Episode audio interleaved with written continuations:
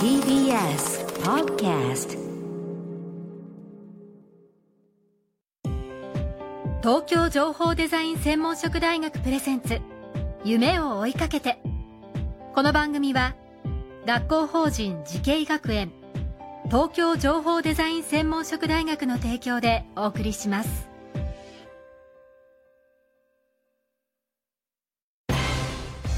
未来あったらいいな。こんな世界できたらいいな。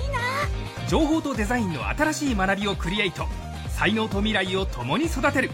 学校法人慈恵学園東京情報デザイン専門職大学。来年4月開学予定。オープンキャンパス開催中で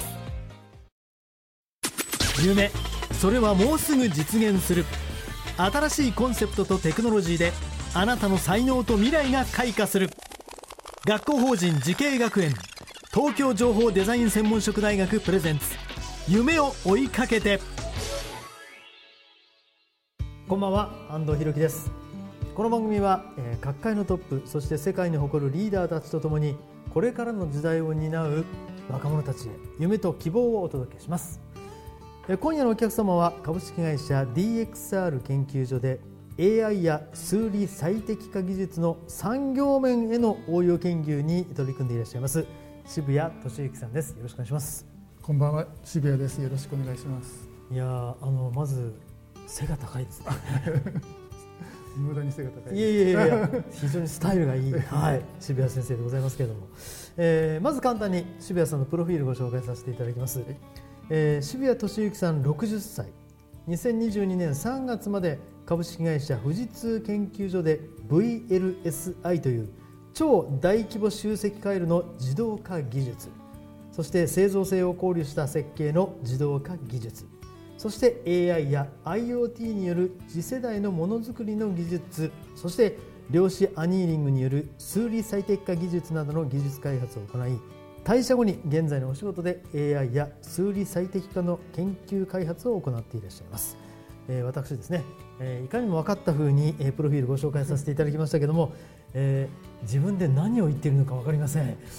さあ簡単に言うと今渋谷さん何をされてるんですか？はい、あのご紹介ありがとうございます。とんでもございません。えっとあのまず私そのものはですね、い、わゆる数理最適化という技術を使って、まあ産業界いろんなところにあの応用しているということで、実は数理最適化そのものがなかなかむずよくわからないと思うんですが、そうですね。あのわかりやすく言うとですね、はい。パズルみたいなもの。パパズルというのは、はいこう制約があってですね、そこから答えを求めると。うん。で実はあの最初にご紹介いただいた VLSI の自動化設計のところのまあ一つの例としてあのナンバーリンクってご存知ですか、ナンバーリンク。あのこう平面にはい。メッシュを書いてですね、はい。1と12と2をこうつないでいくんですね。はい。それをまさしく LSI という配線技術に相当しまして、うん。えっとまさしくそれのもっと複雑なもの。うん。であの先ほど言いましたようにその制約というのは例えば交差しないとかですね。そういった制約を守りながら全て決戦すると。いうようなそういった問題を解いてですね、はい。まあ実際私は自身はですねなんていうんですかね、まあ、パズルのような問題を解いて皆さんに喜んでもらえると。はい。いうことでもうずっとそのような仕事をやってきてとても幸せで。まあ、いろんな応用も含めて喜んでもらえるということですね。はい、はい、ああのー本当に簡単に言うとそのパズルを解くヒントもしくはパズルを解くのがお得意ということでよろしいですか？えっと、コンピューターを使ってはい。効率的に解くということですね。はい、その効率的な部分っていうところが非常に大事なところそうですね。はい、そこがさ最適化って言われているところですね。はい。さあそして渋谷さんは富士通時代にははい。ものづくりの無理無駄ムラをなくすと、そして付加価値を生み出すという、えー次世代のものづくり技術に取り組んでいらっしゃったということなんですけども、どうでしょう？ものづくり日本と言われますがそういった技術でこれから変わっていくっていうのは具体的にはどのように変わっていくと思いますか、はい、で実は今ものづくりあのというのは非常にあの厳しい状況にああると思ってます。はい。それはあの例えばコスト高とかですね、いろんなあの国際競争という意味でははい。非常に厳しい状況にあって、うん。ただしあのご存知のように日本のものづくりというのは非常に強い技術がありまして例えばトヨタさんの生産方式を含めですね、まあ、そういったものがあるんですけどやっぱ人材例えば高齢化とかですね若い人材が育たないという問題があってですね、まあ、そこで今 IoT とかいわゆる IT を使って AI も含めてですねそういったものをつく使って効率化もしくは人材不足そういった問題を解決しようという動きがあります。はい。でその中で、まあ、私自身は、まあ、あのいわゆるあの情報系の人間としてですね、どういうことを携わったかというとですねいわゆる画像処理、まあ、一つの例なんですけど、はい。画像処理というのは非常に AI でも非常に今進歩している領域でして、えっと例えばあの皆さんこう持ってる携帯とかですね、車もそうですけどピッカピカですよね、うん。あれなんでピカピカかというとですねもちろん磨いてるんですけどはい。磨いとで検査してまず傷がないかをチェックしてますでその検査外観検査っていう外から見て問題がないかというのを検査するんですけどやっぱ人間の目っていうのはすごく高性能でしてはいはい。細かい傷もこう見分けられるんですけど、まあ、それに匹敵もしくはそれを上回る上回るような画像で認識するというような技術を開発してですねあのサービス化したりとかですね。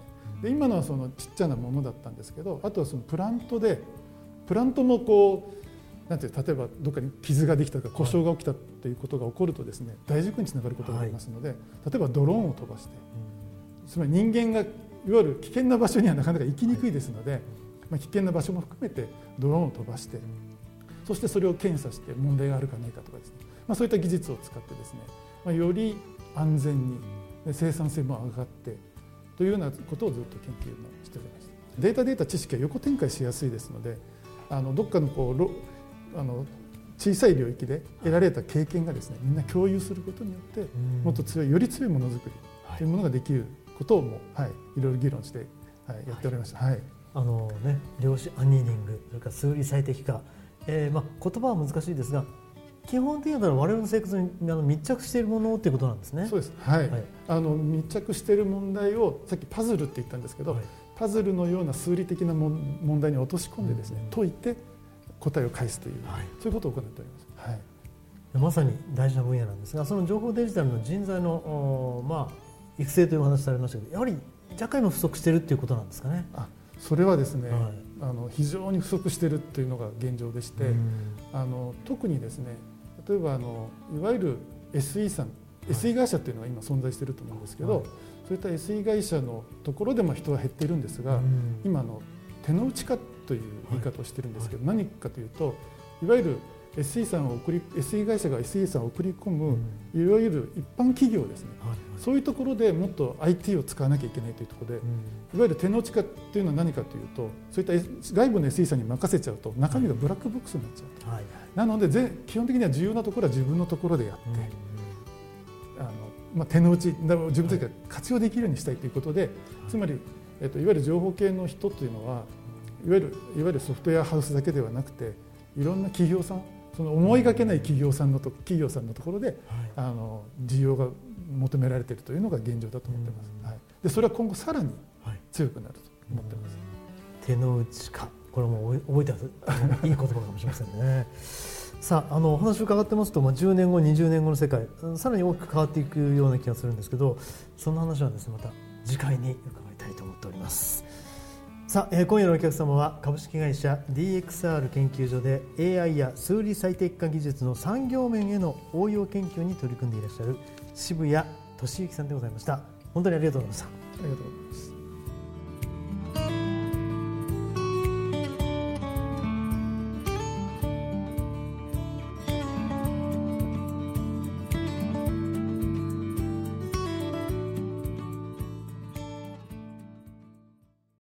情報工学と人工知能。メタバースとサイバーセキュリティ。情報とデザインの新しい学びがそこに。時代の即戦力を育てる。学校法人慈恵学園。東京情報デザイン専門職大学。来年4月開学予定。オープンキャンパス開催中です。東京情報デザイン専門職大学プレゼンツ。夢を追いかけて。この番組は学校法人慈恵学園東京情報デザイン専門職大学の提供でお送りしました。